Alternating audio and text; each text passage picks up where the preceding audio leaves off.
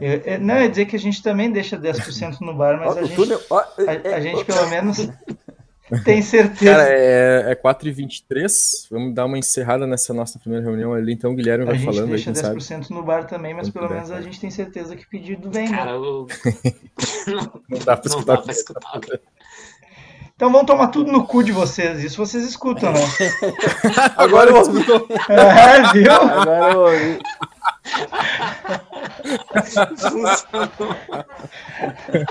Agora a gente tá escutando. Alto e claro. Está começando mais um Insônia.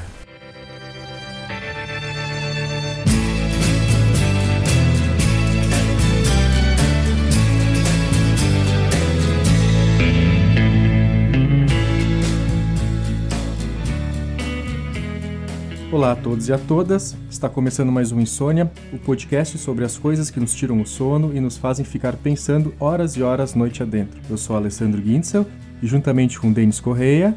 Eita! Guilherme Galvão. Fala galera! E Marcos Schulz. Alô! Gravamos essa conversa ainda em 2019, naquela longínqua vida antes da pandemia, quando a palavra Covid, de certo, ainda nem dizia nada para ninguém. Ficamos num grande ato, justamente pelas dificuldades que cada um enfrentou durante esses meses.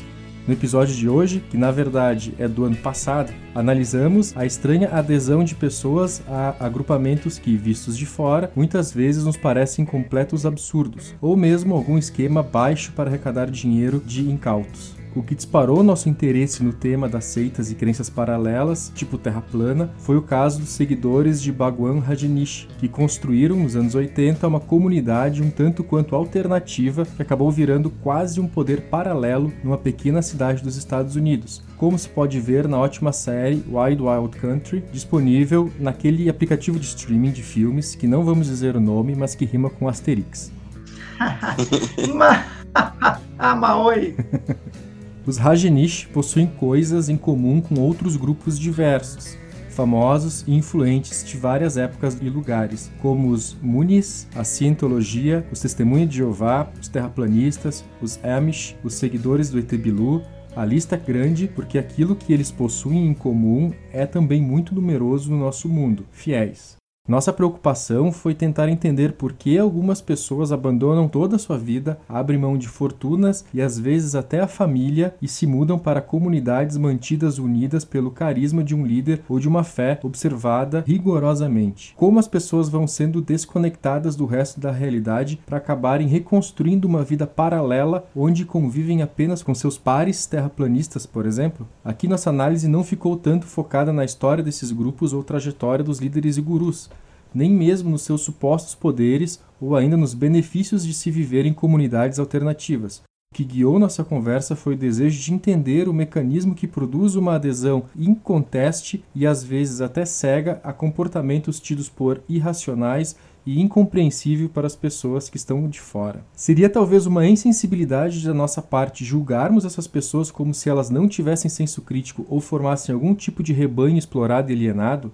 É uma tentação muito grande essa de julgar, apontar o dedo e debochar. Quem nunca riu do ET Bilu ou dos teóricos da Terra plana? Mas a verdade é que é muito difícil encontrar as razões porque alguns fiéis têm tantas dificuldades de estabelecer um diálogo aberto, rompem com familiares e com coisas consideradas mais mundanas e mais razoáveis da vida em sociedade, mudam radicalmente seus comportamentos, suas formas de ver o mundo e acabam presas a compromissos muito fortes e regras incontestáveis que os outros não compreendem, a ponto de se estabelecer uma divisão bem clara: nós, os salvos, versus o mundo perverso perdido lá fora. E estar de fora, nesse caso, nos parece tão mais correto e razoável, não é? Mas como é estar dentro? E por que as pessoas ficam e nunca mais saem? Bom, alguma sugestão? Acho que esse, esse tema, essa preocupação surgiu a partir do, do fato da gente ter visto aquele documentário, o Wild Wild Country, que tem na Netflix, né? Que fala sobre o Bhagwan Rajneesh, que depois veio a ser conhecido como Osho. Assim, eu nunca li nada do Osho, sempre me pareceu ser só uma autoajuda, né? Da galera ficar postando frase por aí, mas o documentário fez eu ver um, um lado que é bizarro sem fazer um julgamento direto assim sobre o Osho, mas é bizarro as pessoas seguirem alguém de forma tão enfática, sem criticar nenhum comportamento, simplesmente seguir, se deixar levar por algo, assim, simplesmente porque acredita ou porque quer acreditar naquilo, precisa de alguma forma, não sei. E nesse documentário mostra alguns comportamentos estranhos dentro da, daquele culto, né, a personalidade do Bhagwan Rajneesh. Isso me fez, assim, tipo, me deixa um pouco preocupado, porque a gente vê esse tipo de comportamento sendo reproduzido hoje em dia, né? Tipo, nas redes sociais, política. As pessoas simplesmente seguem as coisas, elas não questionam. Isso é muito bizarro. Ah, tem um personagem da série que é aquela australiana que se muda com a família. Primeiro para dentro da, da sede do Bhagwan lá na Índia mesmo, né? E depois ela se muda também para Oregon, lá nos Estados Unidos, e, e vai morar lá com ele depois, quando ele se muda. Aquela personagem ali, ela, ela é muito simbólica dessa, desse apagamento do senso crítico de uma pessoa, né? Tu vê ela, uma pessoa super do bem, entrou né, na, na seita lá na, na comunidade do Bhagwan com as melhores das intenções, ela se achou no mundo, a família dela, tudo melhorou lá dentro, tipo, ela só tinha coisas boas para dizer, parecia ser uma pessoa que estava com a sua vida espiritual plena e algum tempo depois ela estava junto com um grupo de pessoas planejando o homicídio de um, de um, de um membro da Spoiler! Da lá. o Marcos está é. dando spoiler aí para quem não viu. Mas tudo bem. Tá, depois a gente diz um spoiler alert lá no início e segue a vida. Tipo, aquela mulher, ela é simbólica porque ela vai ignorando todos os sinais, sabe? Aquelas coisas que normalmente a gente iria dizer, tipo, pá, toca um alerta, um Sim. alerta vermelho, assim, tipo, isso aqui é errado, isso aqui é errado, isso aqui não tá certo, ou isso aqui tá estranho, sabe? Aquelas coisas que faz tu desconfiar minimamente, sabe, da, das intenções das pessoas. E ela foi, tipo, ignorando, ignorando e pulando todos esses alertas, ao ponto de que ela, sei lá, já tava já estava até o pescoço, sabe, comprometida com, a, com o culto. Aí acho que já era até tarde demais para voltar atrás, não sei. Sim, isso, isso nos leva a, tipo, a duas questões, né? Primeiro, por que, que as pessoas embarcam nessas coisas, né? Que elas entram? Por que, que elas resolvem simplesmente seguir alguém de uma forma cega, sem questionar? Porque parece que é uma escolha, assim. No caso do documentário, é um negócio que envolve espiritualidade, acho que religiosidade, né, de uma forma ampla. Isso pode ter mil explicações, mas não só nisso, né? As pessoas às vezes embarcam. A gente está vendo, assim, atualmente com o governo brasileiro, né? Às vezes o, o presidente fala uma bobagem e as pessoas vão lá e defendem. Não importa o que, que ele falou, assim, tipo, as pessoas parecem que escolhem embarcar numa coisa, seguir aquilo até as últimas consequências. Por que, que as pessoas fazem isso, né? E depois no. Quer dar o exemplo? Pode dar um exemplo. Se quiser, pode falar aquele exemplo que tu, tu mesmo falou. Não sei se era tenente, o que, que era, mas o cara foi preso na, na Espanha, né? Com, com droga, dentro do, da comitiva do presidente. Tá? Ah, sim. O, é, um exemplo e, é e, esse caso que, que teve o, o avião presidencial, avião reserva presidencial, estava transportando cocaína foi pego lá na Espanha, e as pessoas, ao invés de ficarem brabas, indignadas com isso, elas estavam dizendo, nossa, só no governo do nosso presidente que isso poderia ser descoberto, né? Como se o cara não teve papel nenhum na descoberta disso, em primeiro lugar, e em segundo é para ser uma vergonha isso, né? Tipo, tá no avião é. presidencial não um motivo de orgulho, mas as pessoas simplesmente. Claro, quem cria essa narrativa de olha meu presidente, que legal, provavelmente não é uma pessoa que acredita nisso, ela deve estar sendo paga para criar isso. Mas as pessoas seguem daí isso.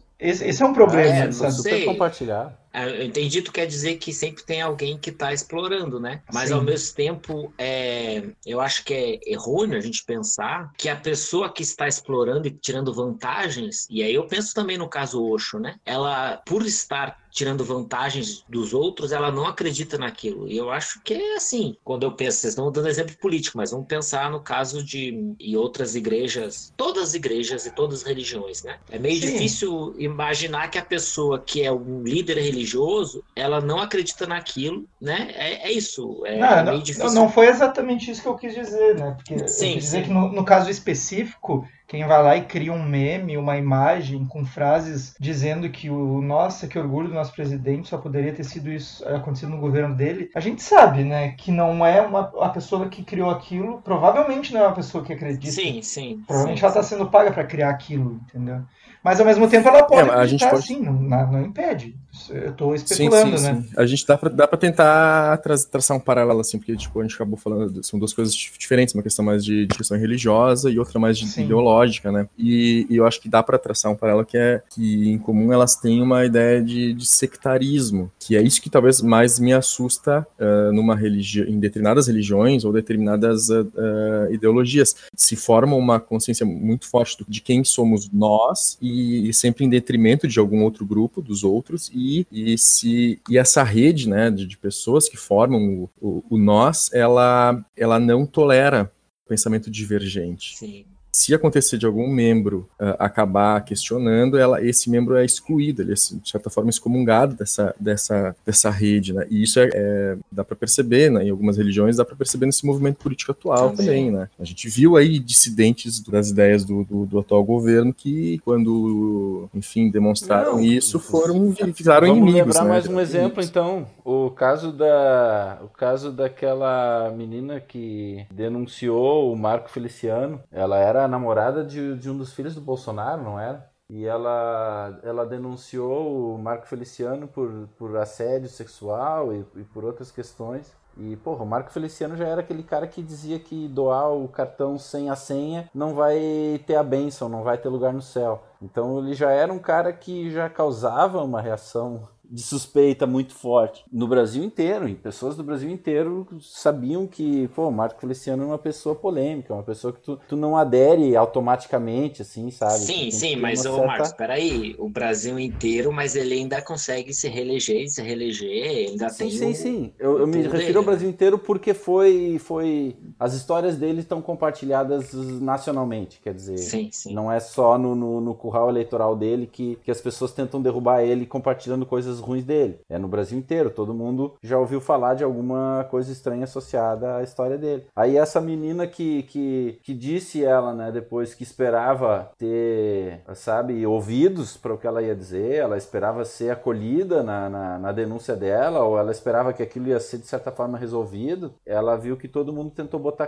panos quentes porque ela era um problema lá dentro. Ela passou a ser uma, uma pessoa que ia divergir, que ia ah, enfraquecer politicamente ou que ia levantar uma lebre lá que eles não queriam que saísse pulando e tentaram calar a guria, né? Essa É, aqui- hoje É, ela é- está completamente ah, afastada desse, desse Não, grupo, é- mas ela já foi parte. Ela, Bom, esse, é um, esse é um caso mas- particular bem complicado, assim, pelo que É. eu conheço e tal. Vamos- mas eu mas- acho que ele se aplica no, Eu queria voltar também, mas vai lá, Guilherme. É, vo- voltando ali aqui, aquela questão, essa questão que o Alessandro levantou do tipo se cria essa coesão do grupo e o contrário não é tolerado. Isso assim, mini spoiler, né, para quem não assistiu. Isso aparece bem claro no documentário esse sobre o Osho lá, naquele momento que eles vão pro Oregon e que algumas pessoas da cidade lá, de onde eles estão, começam a criticar o, o movimento. Claro que as críticas desse pessoal é- são as críticas meio infundadas também, é sempre parte do moralismo. Mas a partir do momento que eles começam a ser criticados e que vê que tem um- alguém contra as práticas deles, eles se unem para combater o pessoal da cidade. A cidade que eles chegaram depois Parece lá, que dá mais força, né? Dá mais força pro grupo. Sim. Sim, é- e isso é muito. Aí que começa a entrar nessa questão de por que, que as pessoas estão fazendo isso, sabe? Por que, que elas estão simplesmente seguindo o grupo, o líder e fazendo coisas que, sabe, se tu parar pra pensar, talvez elas não deveriam estar fazendo aquilo. Se elas parassem pra pensar, talvez elas achassem estranho o que elas mesmas estão fazendo. Mas elas, não sei, por algum motivo fica tudo ok. Não sei se elas não param pra pensar ou se param e não faz sentido. Não sei.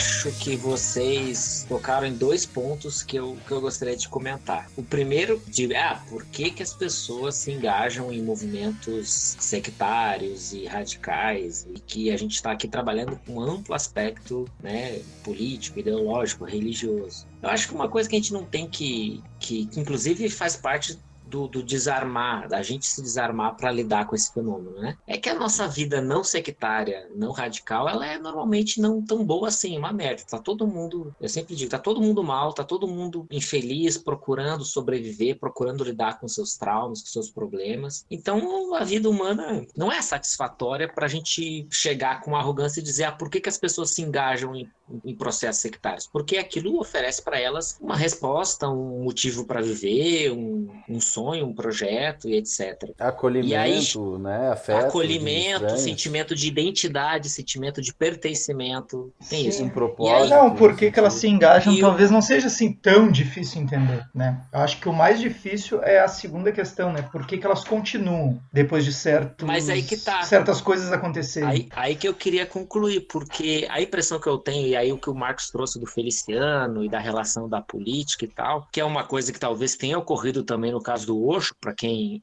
assistiu comentar, já assistiu ou vai assistir depois, é que realmente é o que o Guilherme estava falando. Quanto mais se bate, parece que mais cresce. Vocês não tiveram essa impressão sobre tanta política recente brasileira quanto do caso do, do Osho? Uhum. Parece que quanto mais Sim. pessoas se organizam, criticam e julgam e tal, essas pessoas que é. já entraram nesse processo de, de encontrar identidade nesse grupo, quando elas são atacadas, elas fazem o quê? Elas reforçam essa identidade, elas contra-atacam, elas ficam mais radicais, que às vezes uh, enfim, talvez não, não fosse o caso delas se tornarem tão radicais, mas o. Tem que, tem que levar em conta também, cara, que a coisa acontece de forma gradual, sim, pelo visto sim, também sim. é. A coisa começa de um jeito e ela vai escalonando e, e ah, o ponto inicial e o ponto radical são muito longos, muito longe um do outro, mas ele foi, foi gradualmente chegando lá e não, não, não, não, não parece tão estranho, eu né? Concordo muito com que isso. Eu queria chegar só para concluir, peraí, Guilherme, só é para concluir. É que assim, tipo, ó, uma pessoa que se sente excluída, mal, tá infeliz na sua realidade, na sua sociedade, no seu grupo familiar, etc. É, é, partimos desse, desse pressuposto, né?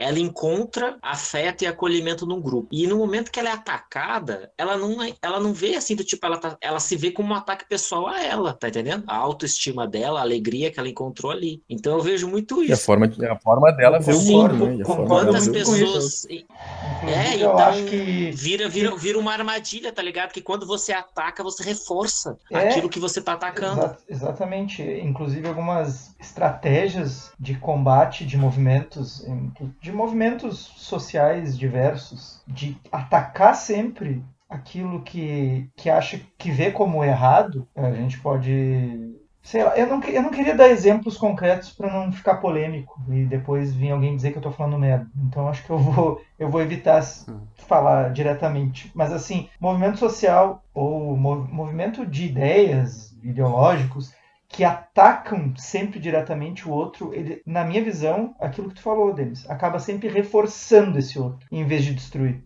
É, é uma, é uma perspectiva, não, não, não sou. Eu, eu, eu, discordo um pouco disso. Eu acho que tem, tem momentos que, que, por mais que isso possa reforçar aquilo que está se criticando em algum grau, é necessário que se faça. Sim, entendeu? sim, eu acho Pode que ser. essa é a armadilha em questão, porque óbvio que nós é, temos que. armadilha. Acho que essa é a palavra, Denis. A, a sociedade tem que reagir a esses grupos sectários de alguma forma. Eu acho que isso é um ponto que é importante, né, etc. Mas a, a impressão que eu tenho é isso, que vira uma armadilha. Pelo menos o, é. no caso do. Você imagina assim, por exemplo, vamos voltar voltar para o Osho, que é o que causou essa discussão nossa sobre sectarismo, etc. Né? Pô, um bando de, de Hare Krishnas, no, vamos botar um contexto histórico aí, década de 80, você tem os Beatles, você tem o movimento hippie, né? Eles resolvem fundar uma comunidade alternativa no interior dos Estados Unidos. Até aí que problema tem, gente? Tá ligado? Pô, eu total embarcaria numa dessas para comer uma comida mais saudável, né, cuidar da minha, do meu, da minha autoestima, do meu bem-estar. A princípio, não tem nada de ruim nessa vida alternativa, né?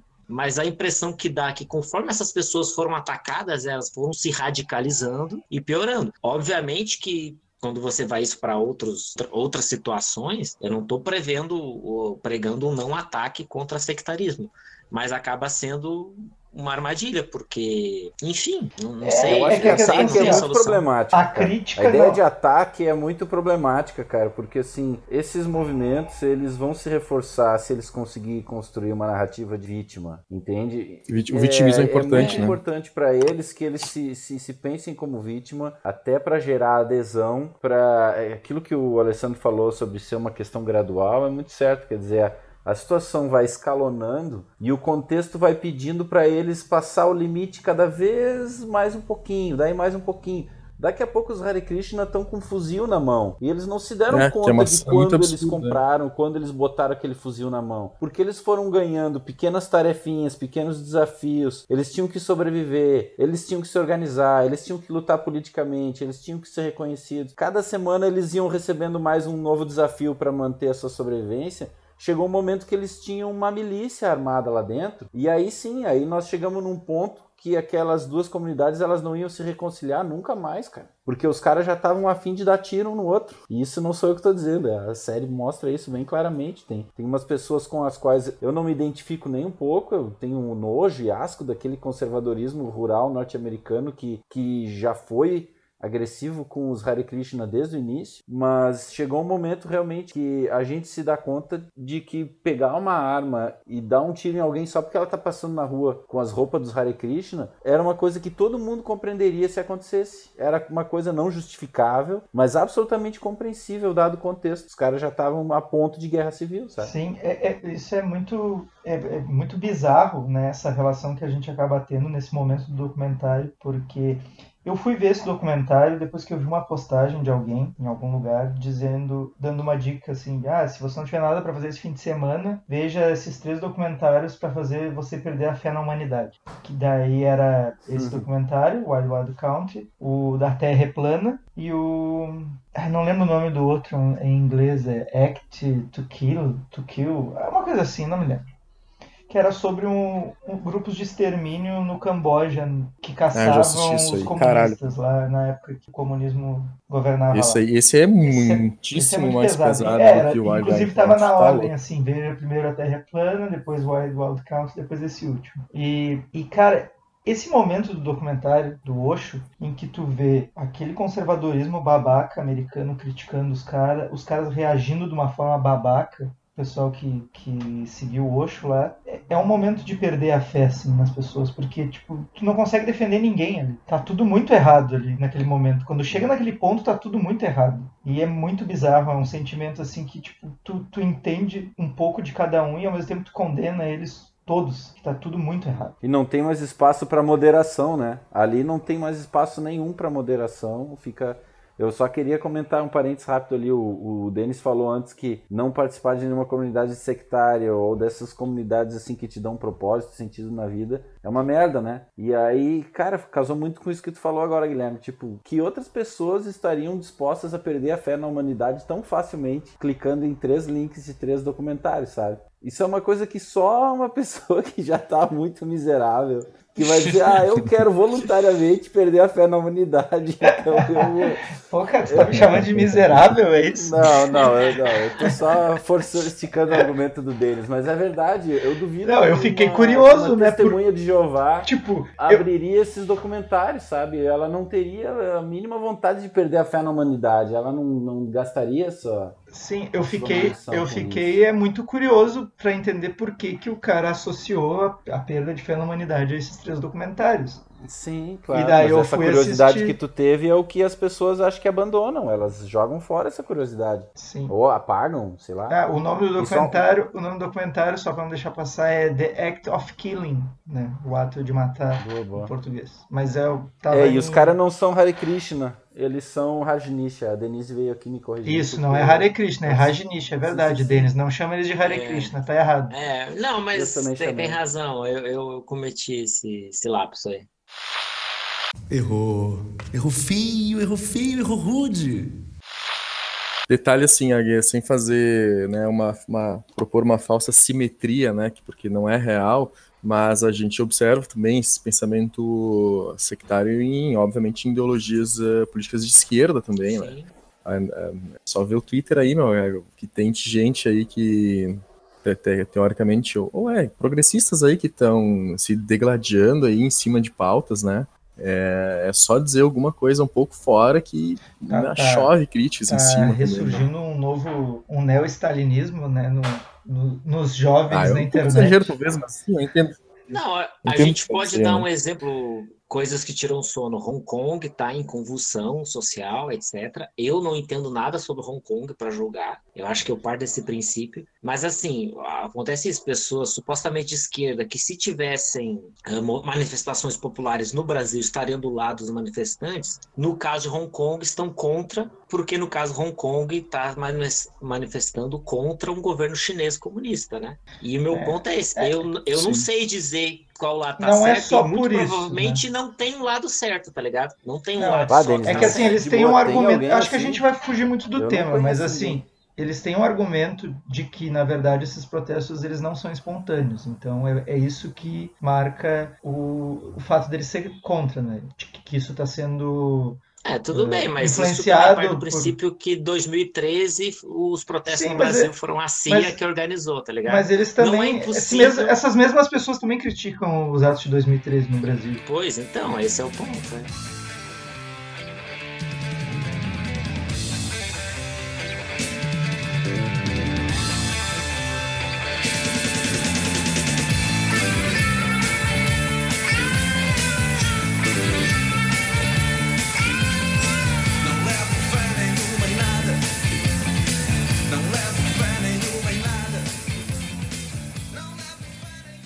Amigo nosso aqui, meu e da Denise, conhecemos ele ano passado, agora ele veio para Portugal, vai morar perto do Porto, lá vai fazer a, a graduação dele aqui. E ele é ex-testemunha de Jeová e tal, e ele disse para nós que perdeu contato com boa parte da família porque ele saiu da igreja. E ele explicou para nós que a saída da igreja não é simplesmente dizer tchau. Ele tinha que assinar um termo, uma carta em que ele oficialmente pedia para não ser considerado como um deles mais. E ele estava ciente das consequências, porque todo testemunho de Jeová está ciente de que o, a saída é como se fosse uma excomunhão da Idade Média, assim, que é um bagulho que eu estudei bastante. Que é aquela coisa assim, tu não com, comunica mais com o excomungado, tu não conversa mais com ele a não ser o absolutamente necessário. Tu só fala com ele se tu estava morando na mesma casa que ele e coisas banais. Tu não fala sobre fé, tu não fala sobre vida, tu não tem uma conversa mais com essa pessoa ela deixa de existir para ti, sabe? Uh, e isso é o que, que aconteceu com esse, com esse cara. E a gente perguntou para ele, tá, cara, mas assim, se tu tava descontente lá dentro e tal, como é que tu foi tão longe, né? Como é que tu ficou anos lá dentro e tal? Aí ele disse assim, quando ele entrou, ele foi muito bem acolhido. E as pessoas deram, assim, afeto, atenção e carinho, sem exigir nada em troca. Então ele se sentiu muito acolhido. Pensa o que é o nosso mundo, cara. As pessoas elas se olham no, no trem, cruza olho com olho e já baixa os olhos, sabe? Ninguém Sim, faz é contato visual, ninguém, ninguém dá um sorriso espontâneo. As pessoas têm medo de fazer brincadeiras ou, ou, ou simplesmente de puxar um assunto com um estranho. Quer dizer, a questão de se comunicar com outro ser humano, ela é muito mediada, ela é muito conflituosa. E, e, ele disse que se sentiu assim realmente abraçado por aquela galera. E já na primeira semana eles deram assim um propósito para ele, já deram assim um, uma espécie de cargo para ele, para que a responsabilidade dele lá dentro passasse a ser uma coisa compartilhada e que ele tivesse nas costas dele também um pouquinho e cada vez mais o peso do sucesso do grupo. Então a comunidade passava a ser uma coisa que, que ele tinha que vigiar pela comunidade também. Ele não estava mais sozinho no mundo, porque o destino da, de todos os testemunhas de Jeová também passava um pouco por ele fazer a parte dele. Então ele estava organizado num sistema assim meio hierárquico, que ele ia ganhando mais, mais pessoas para seguir, ele ia ganhando mais funções dentro da igreja, as pessoas ouviam cada vez mais o que ele tinha para falar chegou um ponto em que ele se sentia um burocrata, assim, dentro de uma organização, porque ele tinha tarefas e ele tomava todo o tempo livre dele fazia aquelas tarefas dentro da igreja. Então, para tu te desligar disso é muito mais difícil, porque ele se sentia responsável por aquilo, ele tinha, uh, de certa forma, se comprometido a cumprir aquelas tarefas. E é bem aquilo que o Alessandro falou antes, é a questão que vai se escalonando, né? Que eu O contexto vai exigindo cada vez um pouco mais de ti. E, uh, e ele se sentiu com um propósito que não era mais pessoal. Ele tinha um propósito que era coletivo ali dentro. E que se Perfeito. assimilava muito bem com os destinos das outras pessoas que estavam junto com ele. Então ele estava ali quase como se estivesse numa guerra mesmo na trincheira com os seus companheiros.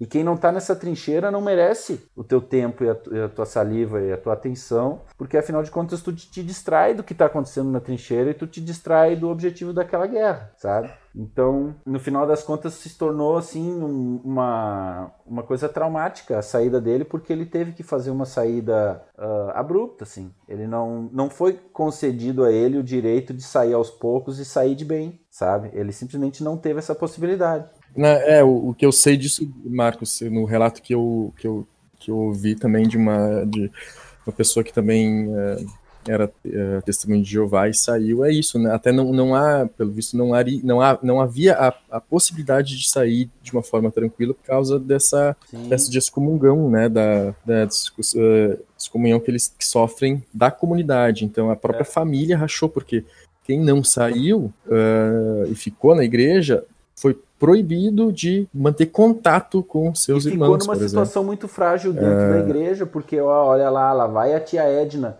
Filho dela saiu da igreja, ela não conseguiu evitar, E- pô, entendeu? Ela pesa nas costas dela daí. Sim, é. Que, tá- também me chamava muita, me chamou muita atenção o lance da vigilância, que é os membros vigiando-se uns aos outros, ah, sabendo para ver se, a- se todo mundo está andando na, dentro da, da, da linha ali, né, do que é proposto pelo, pela religião, né, de, uma- algo assim, ah, enfim, né, e entra naquela coisa, né, bastante grave, assim, de, de perda de liberdade, Claro. inclusive, das pessoas. Então tem sim, eu acho, aí que comentou antes, no início da- do relato, é muito interessante da- da- do sentimento de acolhimento, de comunidade que isso proporciona para as pessoas e de propósito. Só que eh, isso acaba tendo um preço bem alto, né, É, no no final das contas, o rompimento dele foi por uma questão que é que a princípio talvez a gente pense que, que seja banal. A princípio a gente diria, tá, mas talvez eles poderiam contornar. Mas no final das contas, o, o rompimento dele foi porque ele percebeu que não adiantava ele ficar insistindo na tentativa de ter relacionamentos heterossexuais lá dentro, porque ele se sentia homossexual, estava tentando entender ah, quem ele era no meio daquela pós-adolescência ali e tal. E quando ele finalmente se aceitou homossexual e percebeu que não tinha contorno, ali que aconteceu o, o afastamento, sim, radical e agressivo, assim, sabe? As coisas que ele ouviu foram, eu não vou reproduzir aqui, né? Até porque eu não lembro, alguns detalhes, infelizmente, eu acabei perdendo. Eu lembro que ele disse, inclusive, que eles têm um termo para a pessoa que foi saída, que é como se fosse assim, é, não é um pária, mas é um termo que significa um pouco isso. É um desligado, é uma coisa assim. Talvez a Denise lembre e tal, é, sei lá, a gente Uhum. pode depois colocar nos comentários. Mas ele, ele usava esse termo seguido, assim, ah, então eu me tornei um desligado. E é engraçado, É, né? Quando tu põe um rótulo, a coisa se torna ainda mais oficial, ainda mais opressiva, né, cara? Eu, a- eu acho que é um fenômeno que a gente não tem nem palavras direito para descrever, né? Mas ele passa, pelo nesse caso dos testemunhos de Jeová que vocês estão relatando, é, são coisas que as- a, pessoa entra em contato na infância junto com a família, né? O que é uma coisa totalmente diferente do caso do Osho, que é uma nova religião que surgiu, no caso, na- no tempo de vida do É. Osho e tal, um, um culto, enfim, ou uma seita e etc. E as pessoas justamente também se afastam da família, mas o, o- a lógica é a mesma, a lógica do sectarismo, do pertencimento e do. E elas da- aderem velhas, né? Elas já aderem Isso, quando estão bem elas velhas. aderem mais velhas. E acima de tudo, eu acho que é isso que é, que é o complicado. Ou, ou no caso também eu queria comentar que nesse caso, por exemplo, eu acredito, não, não posso dizer com propriedade, que no caso do Osho, a questão da homossexualidade não seria um problema, mas não deixa de Uhum. ter um caráter sectário a- a- aquela aquela realidade, aquela seita, tanto que gerou os problemas que a gente vê no do documentário. Claro. Mas É, na- o, o fenômeno naquele- é esse, né? Tipo, as pessoas. Vai lá, Guilherme, vai lá. Naquele espaço talvez não tivesse problema ou preconceito com a homossexualidade, mas talvez tivesse com a monogamia, né? Se tu resolvesse ser monogâmico lá dentro, talvez fosse complicado. Pelo que aparece. É, não né? sei. é. Pelo que aparece no documentário, tem aquela Tem questão do amor livre, Se tu, resolve, se tu quisesse ser uma pessoa monogâmica, ficar com uma só, dificilmente tu ia conseguir lá dentro daquela seita. É, não, não, não sei, assim, mas. Tu não, o- não, o- tu não reparou nisso? Eu, eu reparei nisso. Não, eu, eu acho que, que. Não, mas aí que tá. Eu tô, eu tô partindo do pressuposto que as pessoas que entram na seita elas estão abertas a esse tipo de possibilidade. Não há uma imposição igual num- Mas numa é- religião mais Mas eu tô querendo. Mas o meu- eu tô o meu querendo dizer é que exatamente isso. Teria uma imposição, sim. Ela po- poderia não ser tão É, não explícita, É. mas ela era bem É, implícita. Eu fico pensando assim, por exemplo, ga- gangues adolescentes, tá ligado? Por que, que esse fenômeno é tão comum e ocorre e levam as pessoas a cometer violências e crimes de modo geral? Porque é isso, o que, que é adolescência? Você tá perdido na vida, você não sabe nada sobre a vida, e aí chega um grupo e te dá identidade, te dá afeto, te dá importância, É. e você faz de tudo para se integrar nesse grupo. E se alguém chegar e dizer, vai lá e comete essa violência aqui, bate no outro, faz coisas que a gente sabe que são erradas ou que não nos causam bem, a pessoa faz para ser integrada nesse grupo. Tá, mas aí Então tá é um fenômeno de amplo. adolescentes, né? O nosso negócio é barulho. O nosso som levanta até defunto. Você, garotinho inocente, garotinho juvenil, Tá falando de adolescentes e, É, e a questão querer- toda são adultos, né? querer fazer acontecer.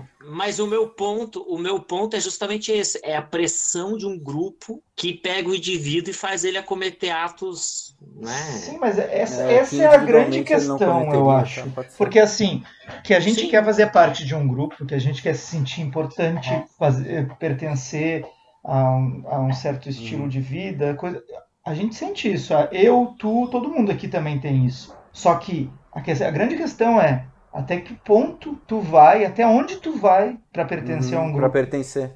É. entendeu? Por que, que as pessoas Ah, fazem sim. certas coisas que elas não deviam? E outra, essa fé cega, ela te leva, ela pode te levar, porque ali a- quase aconteceu, né, spoiler, né, para quem não viu, o Marco já deu esse spoiler, mas eu vou repetir. Quase aconteceu um assassinato ali dentro e quase aconteceu uma guerra civil por causa de uma fé cega. Não aconteceu nada a princípio, né, não que a gente saiba, né, pelo que foi mostrado no documentário. É. Não aconteceu nada assim muito grave a princípio. Na minha opinião, aconteceram algumas coisas meio graves dentro lá, mas daí eu acho que pode ser só uma opinião minha, né? Então, nem, nem vou comentar. Não, aconteceu coisas graves sim, deixa eu te ajudar, o, o spoiler também, mas, cara, a gente não tem como falar da série sem a gente comentar o que aconteceu. Os caras drogaram e anestesiaram um monte de ex-morador de rua para que eles não fossem um problema e não causassem conflito lá dentro. Quer dizer, pô, Ah, é um verdade, bagulho eu tinha esquecido absolutamente nazista, né? Um negócio muito louco, assim. É verdade, eu tinha E- esquecido disso. E eu, a tese da. A tese da. Pô, me, me ajudem a lembrar o nome da mulher, a número 2 lá. A Sheila? A Sheila, Sheila, boa, Sheila. boa.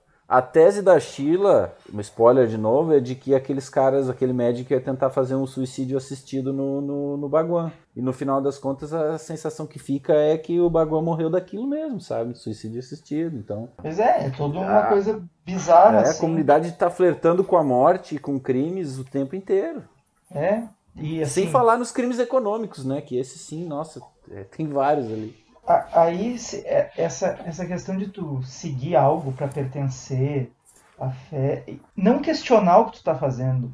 Isso, nesse caso, aconteceram algumas coisas, até tu lembrou bem, eu, eu vi faz tempo o documentário, não lembrava, aconteceram algumas coisas realmente graves ali no meio. Pode não acontecer em alguns lugares, e daí a pessoa talvez não tenha essa percepção de que ela tá, tá sendo cega, não tá questionando. Porque não acontecem Uhum. coisas que vão jogar na cara dela isso. Mas isso é muito perigoso, porque tem muita gente que pode se aproveitar disso. É, o, o Guilherme citou um exemplo ali, mas ah, eu, eu lembrei de outro, de coisas que as pessoas são levadas a fazer e que elas são obrigadas. Tipo, o Guilherme falou, ah, se a pessoa tenta ter um relacionamento monogâmico, talvez ela sentiria pressão dos pares e não conseguiria. Mas tu quer coisa mais opressiva do que aquilo que a Sheila fala, que ela diz: ah, no início a gente não queria gente para vir aqui meditar. A gente não queria nenhum meditador e abraçador de árvore, nem nem uh, Haribo, nem super pacífico. A gente queria gente para trabalhar e botar a mão na massa. Quer dizer, se tu chega lá, naquele início da comunidade, e fica uma tarde sentado olhando o sol, que é tudo que eles queriam na vida, era isso, era ter uma comunidade para contemplar a natureza, os caras iam dar um corridão nele, porque eles precisavam daquele trabalho escravo ali, daquele trabalho não pago, sabe? para montar a comunidade. Que eles Trabalho servil, né? malucos. É isso, trabalho servil. É.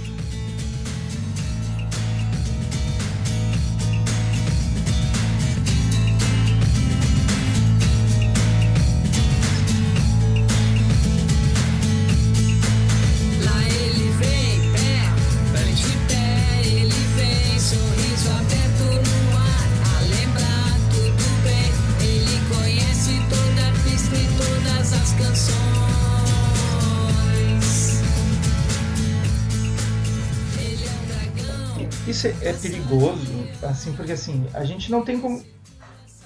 Nenhum de nós aqui eu acho que tem conhecimento além do documentário, né? Sobre o Osho e essas pessoas. O documentário pode ter Sim, feito um é. recorte para nos mostrar um lado ruim, né? Então assim, a gente não a gente não vai fazer nenhum grande julgamento além do, do que a gente já fez em cima do que a gente viu no documentário. Mas no Brasil eh, existiram pessoas que, que a gente pode dizer que enganaram os outros, com certeza. A gente pode chamar de charlatão essas pessoas aqui, eh, de charlatães, né? Ess- essas pessoas aqui no Brasil. E, e até como título de curiosidade, a gente pode falar sobre eles aqui um pouco, né? Tipo, nos anos 80, ali final dos anos 80, do meio pro Sim. final até o início dos anos 90 no Brasil, tinha um cara chamado, um cara no interior de, de Minas Gerais, chamado Thomas Green Morton, que ficou conhecido como Homem do Ra. Porque era um cara que dizia que foi atingido Ah, por claro. um raio, ganhou poderes, ganhou poderes de energizar as pessoas e melhorar a vida delas. E o que, que ele fazia, né? Ele ficou conhecido como Homem do Ra porque ele sempre gritava Ra! quando ele ia fazer alguma coisa, que ele dizia que era para chamar a energia. E daí ele fazia uns truques baratos de, de pingar óleo perfumado pela mão e dizer que aquilo era coisa da, da energia dele. Ele usava flashes de câmera coloridos, escondidos embaixo de mesa ou na roupa, e daí ele gritava raio e disparava esses flashes, piscava umas luzes, as pessoas ficavam impressionadas. E aí ele começou. E aí, aí que- e aí que entra essa É. questão, as pessoas começaram a acreditar naquilo sem questionar nada. E simplesmente, simplesmente começaram a seguir esse cara. E ele começou a fazer terapias no sítio dele. Se não me engano, na cidade de Pouso Alegre, em Minas Gerais. E ele cobrava muito dinheiro para as pessoas passar lá e fazer terapias energéticas durante uma semana. E muita gente famosa, entendeu? Que, que tu olha e pensa, ah, essa pessoa aí é inteligente, por exemplo. Sim. Tom Jobim seguia ele. Seis da tarde, como faz todos os dias, Thomas conduziu o que ele chama de mentalização positiva. Positiva. Ha! Como é que eu vou explicar? Na entrevista? Tom Jobim falou com entusiasmo sobre o novo amigo. Eu simplesmente eh, vi o, o que eu vi, né? As moedas todas se entortarem depois. Isso dentro da minha mão, não é na mão dele, né? Tu olha assim, pô, Tom Jobim é um cara inteligente, né? Não vai dizer que ele é Ah, um eu cara. achei que tu ia dizer Tom. Cruise. Não, Tom Cruise tá seguindo outras pessoas. né? É outra. É outra essa aí coisa. É cientologia. Cara, daí tu imagina o Tom, Tom Jobim, a Baby Consuelo, né? Baby do Brasil. Teve, teve mais gente famosa, assim, eu não lembro de cabeça, não, não vou parar pra pesquisar agora. Mas assim, tipo, como é que as pessoas simplesmente acreditam, assim? Elas simplesmente querem acreditar, porque se tu, se tu parar um pouquinho pra pensar e, e analisar aquela situação, tu vai. Tu descobre facilmente que o cara tava passando a perna. Que foi o que fizeram depois no início dos anos 90, né? O, o Fantástico fez um documento, uma reportagem. Acho que foi mais pro final dos anos 90, isso. O Fantástico fez uma reportagem, levou um, um mágico ilusionista para desvendar as coisas que, ele- que o cara tava fazendo. O cara desvendou rapidamente, assim, tipo, né? Viu que o cara era um baita charlatão. Aí o, mas a- até ele já tinha ficado famoso até fora do Brasil. E aquele mágico americano James Randi fez um desafio que ia dar um milhão de dólares para ele se ele provasse os poderes. E daí o cara, a partir daquilo ali o cara sumiu e nunca mais apareceu na mídia. Então tipo assim, Sim. olha o quanto tu pode ser explorado porque essas- esses famosos deram muito dinheiro para esse cara. Porque tu simplesmente não para pra criticar, tu não para pra pensar e raciocinar um pouquinho sobre aquilo que tá acontecendo na tua frente. Eu acho É, que isso é um grande problema, com- sabe? Eu Com esses entendo. famosos, se eles não tiveram uma, uma contrapartida positiva, nem que seja uma espécie de efeito placebo mesmo. A pessoa pode ser que saiu de lá achando que foi ajudada, né? Não sei. Não, tudo bem. É, eu ia falar sobre, eu ia falar isso agora. Eu entendo porque às vezes as pessoas vão para esses lugares, a gente já debateu, né? Essa questão de pertencimento, essa questão psicológica. Uhum. Às vezes o cara passasse uma semana no- nesse sítio desse cara voltaria mais leve, porque simplesmente foi para um sítio e ficou uma semana. Isso ajuda as pessoas, sabe? Só que o cara cobrava eh, milhares de dólares pro cara passar uma semana no sítio dele, com a justificativa de que ele tinha poderes. Por isso que ele cobrava aquilo. Claro, Porque tu não vai que as passar uma semana num sítio e gastar milhares de dólares se tu não acredita que o cara tem poderes, né? E esse tipo de coisa, ó, olha onde te leva essa fé cega. Tu poderia ir para um hotel fazenda e ficar. Tu poderia ir para um hotel fazenda, ficar uma semana que talvez tivesse o mesmo resultado, sabe? E gastar muito menos. Ninguém tá te Ah, explorando lá, lá, em ali. Glo- lá em Glorinha curava almas, com certeza. É verdade, pô. Pô, um fim de semana lá no sítio do. Denis, já, a gente já ficava renovado. né? Sim. E mais gordo também. Mas E tem outros exemplos, né? Que vocês sabem de outros exemplos no É, Brasil. tem outros- O Denis conhece, o Marcos também. Cara, eu, eu vi algumas imagens agora quando rolou a- o problema com o. Como é que é o nome do carinha ali? O. Prembaba. Deixa eu ver aqui, deixa eu não tô o nome dele. Sei lá, tô chutando. Mas não, não é o João de Prembaba, é o. É, esse que foi Ah. preso agora com a- por abuso sexual. João de Deus, é. Algumas imagens, assim, ah, vídeos dele supostamente curando pessoas, que ele tira as muletas de um cara com problemas do pé e diz, "Ah, agora tu pode andar, e o cara sai andando, assim, né? Daí é uma, uma parada Sensacionalista. Assim, É. mais assim ah, de um grau ainda maior, né? É, sensacionalista, assim, e, e de consequências dizer, gravíssimas para as pessoas, né? E, e aí vem a- um, um problema que eu observo, assim, que talvez derive disso, né? Que sempre houve tratamentos ah, alternativos aos tratamentos normais aí que a, que, a, que a medicina fornece, mas parece haver agora bastante gente que abandona o tratamento tra- tradicional pelos alternativos, né? Que realmente acreditando nisso. E parece ter alguma relação entre essas coisas, nessa fé, nessa, nesses movimentos, nessas, nessas ideias, assim, É. de que ah, aquilo sim é o correto em detrimento de qualquer outra coisa. Não, não acreditando que as coisas podem, de alguma É, eu forma, acho andar que de as forma pessoas estejam concomitante. confusas e que essa época impõe desafios para saber o que é verdade e o que é mentira, isso é ponto pacífico, né?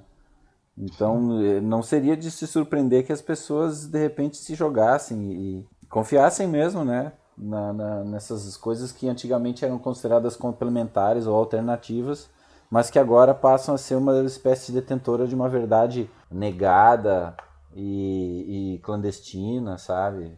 Pô, olha só, terra plana, cientologia.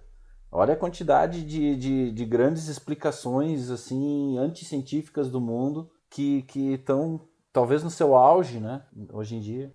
Não, e assim, eu acho que também a gente sempre É. parte desse pressuposto racional, educado, né? Mas na verdade, boa Uhum. parte da população humana tem uma relação com a ciência, com a capacidade de questionar as coisas muito entre o elementar Frágil. e o inexistente, é frágil. Então, realmente, assim, quando surge um João de Deus, não é como do tipo, ah, ela está rompendo toda a barreira de racionalidade. É. Mas assim, tipo, e- e- e- ela já de fato já não tinha nada. Não, Mas de não, não. fato, assim, o fato é que mesmo as pessoas que têm uma excelente formação prévia, dinheiro, posição social, status social, ah, são suscetíveis da mesma forma a esses grupos sectários. Por exemplo, nós estamos comentando o episódio inteiro sobre o Osho, que é um fato que, né, enfim, uma seita que floresceu na Índia e depois nos Estados Unidos na década de 80, mas no Brasil de 2019 também tem muitos líderes e gurus ah, com um perfil muito próximo e um que acabou ganhando celebridade é um cara chamado Janderson de Oliveira. Obviamente ninguém é Janderson de Oliveira. Obviamente ninguém é seguir um, um guru chamado Janderson de Oliveira, então ele tem um nome indiano que é Prem-Baba, né? E ele tem um perfil. Eu não sabia que isso era o nome É, o nome do cara é Janderson de Oliveira, É, o e Guru. Janderson. Ninguém vai seguir um Janderson, né? Mas agora tu te Aí chama tem que dar um- Prembaba. Opa, o cara é. É. Não, e aí tem todo, ele tem uma estética que é um ponto, né? As religiões, eu sempre digo isso, que nenhuma religião ou nenhum movimento político existe sem uma estética, sem um tipo de arte, né? Um Que é muito parecida com, com a do, do Osho. um E parênteses só assim, assim dele. mais ou menos. Fala, fala, grande. Vai ver por isso que o Milton, o Guardião Universal, não ganhou seguidores, né? Ele era só o Milton. Ele era só um Milton. né? Ele era Pois. só o Milton. Ele- Se ele ele- trocasse o nome dele, E ele talvez. claramente não tinha. Desencavou um dinossauro dos memes Porra, aí, né, é cara? mesmo, é mesmo, é mesmo. o primitivo. O Tu Milton. quebrou as regras de ouro, Guilherme. Como é seu nome? Milton, Milton. é. É muito simples. Quando as pessoas quebram as regras de ouro, então elas vão ter o caos.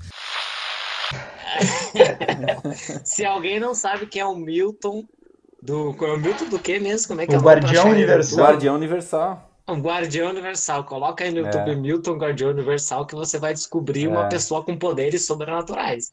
Eles Ah, podem é. me ferir, mas nunca irão me matar. É. Meu Mas deixa. Tá, continua, desculpa. Além de ser só o Milton, ele também não tinha nenhuma preocupação estética. É verdade. É, pouco, explica por que não, não, deu, não deu certo o Milton, né? É. Se restringiu o YouTube. Ok, e o Prembaba? É, não, é por causa que o, o Pembaba é um, enfim, um, um genérico brasileiro do Osho, que tem uma estética parecida, só que também, digamos assim, a mística em torno dele foi quebrada por causa de acusações de abuso sexual e de, enfim, de exploração da fé e da, da crença das pessoas, mas ele segue atuante aí, ah, muitos famosos, muitas pessoas com status social, dinheiro e com formação acadêmica ou, enfim, formação artística, ah, também continuaram seguindo. Isso 30 anos depois do, do caso do Osho já ter sido, né? Então, esse, esse tipo de fenômeno é muito amplo, cara. Eu acho que esse é um ponto que a gente tem que. É. A gente está falando de casos bem extremos, né, também. É, e porque, em, em tese, né, tudo que vem a somar para as pessoas pode ser positivo. Então, elas entram num grupo aí, se dão bem, se acham bem. O problema é quando a coisa escalona, né, como aconteceu nesses casos que a gente está vendo aí. Então, para, não, não dá a entender que a gente acha que, porventura, qualquer agremiação maior aí com, com alguma questão de fé envolvida seja negativa, né. O, o meu maior questionamento é, é assim, quando tu passa a seguir algo sem questionar, tu tá suscetível a, a ser enganado. E isso é muito perigoso. É que Porque- isso está muito na fronteira né, da legalidade e, e- e do que é ético, porque, ó, pensa bem, por que, que tem tanto rico que faz isso? Porque uma pessoa pobre ou que tem dificuldade de juntar dinheiro, ela jamais apostaria nessas coisas. E se uma pessoa muito rica, um europeu que vai para a Índia, tá, os Prembaba e os, o Rajneesh lá, ele conseguiu agregar um monte de europeu rico que vai para a Índia para procurar o sentido da vida, para procurar uma forma de se relacionar com Deus que não seja via cristianismo. Então é, cara, o que tava cheio de gente nos anos 70 e 80 indo para o Oriente para beber dessas fontes, sabe, ah, espiritualísticas e tal, nossa, milhões e milhões de pessoas e não, digo centenas de, de pessoas e milhões de, de dólares. Então essas pessoas mais ricas elas têm essa condição financeira. Peraí, peraí. Mas e os evangélicos? Os Ah, não, isso é onde eu ia chegar. Essa Ah, é onde tem, tem várias, É tem várias nuances essa aí. elite. Porque esse- o João de Deus também era uma galera pobre que ia lá no João de Deus. Assim. Sim, sim, é- mas é onde eu ia chegar. Olha. Quer dizer, essas pessoas ricas, elas, elas apostam, elas estão nessa busca, elas migram, elas se mudam de país, ela- elas, elas podem viajar, ficar fora, elas podem abandonar seus empregos, elas, elas têm segurança de que elas não vão entrar na miséria se aquilo der errado, sabe? Um pobre não poderia, de repente, largar tudo e ir para a Índia, até porque acho que se ele largar tudo e vender tudo, ele não compra nem a passagem. E, e aí o que, que acontece? É, é o, o culto do rico que tá numa busca.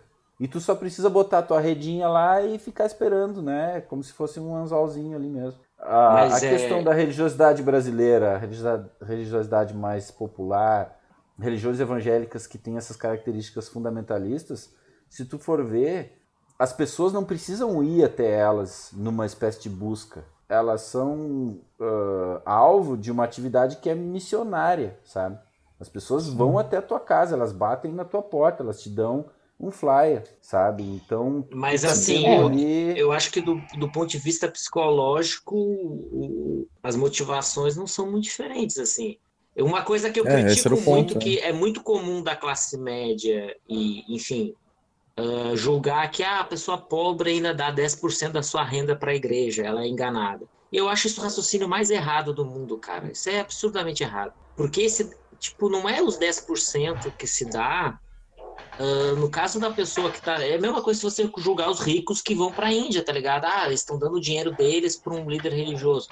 Cara, Por isso que eu falei que tá na dinheiro- fronteira, Denis. Tá na fronteira. Quem é que não, pode dizer mas que esse é é, o errado? ponto. Tipo, pra pessoa que tá Ninguém. dentro desse, desse, desse, dessa crença, desse, desse, desse, enfim, desse desenvolvimento, desse fenômeno, esse 10%, esse dinheiro não é nada, porque ela tá ganhando em troca pertencimento, felicidade, Sim. satisfação. É, e tu foi bondoso com 10% também, né? Tem casos em que passa de 50% da renda. né? Sim, mas É- o, o é- ponto é que um- eu acho tem que, que as- é- essas pessoas, elas normalmente, elas estão numa situação de infelicidade no qual elas não estão de fato perdendo dinheiro, sabe? Não é assim, não é isso não- do ponto de vista delas não é isso que está acontecendo. Esse, é- esse é o meu ponto, sabe? Uhum. Do ponto de vista dela, esse dinheiro não está sendo perdido, ele está sendo ganho numa comunidade. Esse é o É, ponto. a gente também deixa. É, na, na- a na gente também lógica, deixa né, 10%. na lógica neopentecostal atual, no- só, só- desculpa, Guilherme, só um pouquinho, né, e só para complementar o Denis, ó, nessa lógica evangélica neopentecostal, isso é um investimento, Sim, inclusive. sim. né, uma, é uma igreja que tem uma ideia de, de que o, realmente está dando a grana, mas Porque vai um retorno. voltar aquilo de uma forma E às maior. vezes né? volta de fato através de um novo emprego que você consegue a partir de um contato dentro da igreja e etc. É, sabe? É uma é. comunidade que se apoia. A gente também deixa 10% no bar, mas a gente tem certeza que o pedido chega, né? Pelo menos.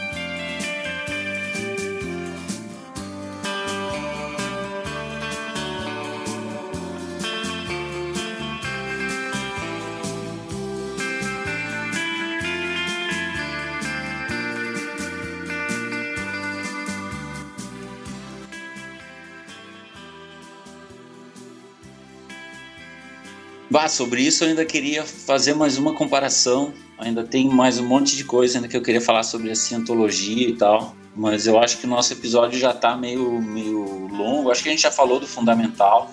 E Então, sei lá, de repente no futuro a gente pode fazer ainda um episódio ou voltar a falar de- dessa questão da cientologia, porque eu vejo muitas coisas em comum. Mas então, Sim, a- até Fala porque a gente focou agora né, nessa questão das pessoas que entram nesses cultos ou nessas reuniões, nessas junções mais espirituais, mais voltado com questão religiosa, né? A gente poderia, quem sabe, no futuro falar sobre as pessoas que entram em outro tipo de reunião, outro tipo de esquema, digamos assim, né? Que, que envolve uma, um fortalecimento. Não é um fortalecimento, mas que envolve uma questão de, de ser. uma tentativa de ser científico. Isso, tentar racionalizar certas crenças e tentar ser científico de alguma forma. Eu acho que a cientologia entra dentro desse, desse hall de coisas aí, né? Sim, sim. Tá, pode- Entre outros, né? Mas sim, com certeza. Eles se protegem várias vezes de, de leis e de questões judiciais dizendo que são uma religião. Daí eles usam a liberdade de religião.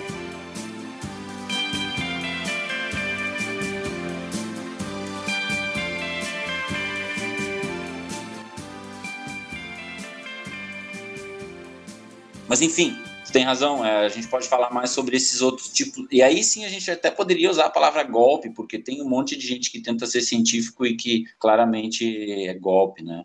Mas sobre isso, sim, acho que já encaminhando dicas finais, a dica que eu teria, então, é, é justamente sobre cientologia. Tem um documentário muito bom chamado Going Clear. É um documentário que eles entrevistam pessoas que passaram pelo inferno para sair da cientologia, cortaram relações com o meio mundo e tiveram vários problemas e tal. Tem um- umas coisas bem interessantes sobre o Tom Cruise e a Nicole Kidman também. O pai dela era psicólogo e por causa disso o casamento deles era mal visto porque ah, ele era, sei lá, uma coisa arriscada ter um cientista por perto. Cara, loucura, loucura, vale a pena ver esse documentário. E também tem o filme The Master, né, que é com o Joaquim Fênix. Esse filme é de 2012, vale muito a pena, é sobre o Howard, né, que é o criador das ideias que mais tarde veio a dar no, no.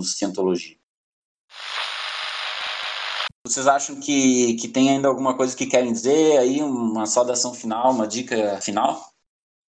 Ah, eu acho que o né, vou reforçar a dica que eu dei ao longo do episódio, né? Foram os três documentários, né? Foi o mais o foco principal da nossa conversa, que foi o Wild Wild Country, que fala sobre o Bhagwan Rajneesh, e, mas também aquele, os outros dois que são bem interessantes, que é o A Terra é Plana e o Act of Killing, né, ou o ato de matar, que também fala sobre as pessoas entrarem um, em algo e não questionar, apesar de que não tem a ver muito com crenças, né, dessa vez é muito mais aquela questão racional, né, que eu comentei, né, a pessoa tentando racionalizar um preconceito ideológico que ela tem e fazendo coisas que se de repente ela parasse para pensar, ela não faria, né, que é ficar matando pessoas inocentes.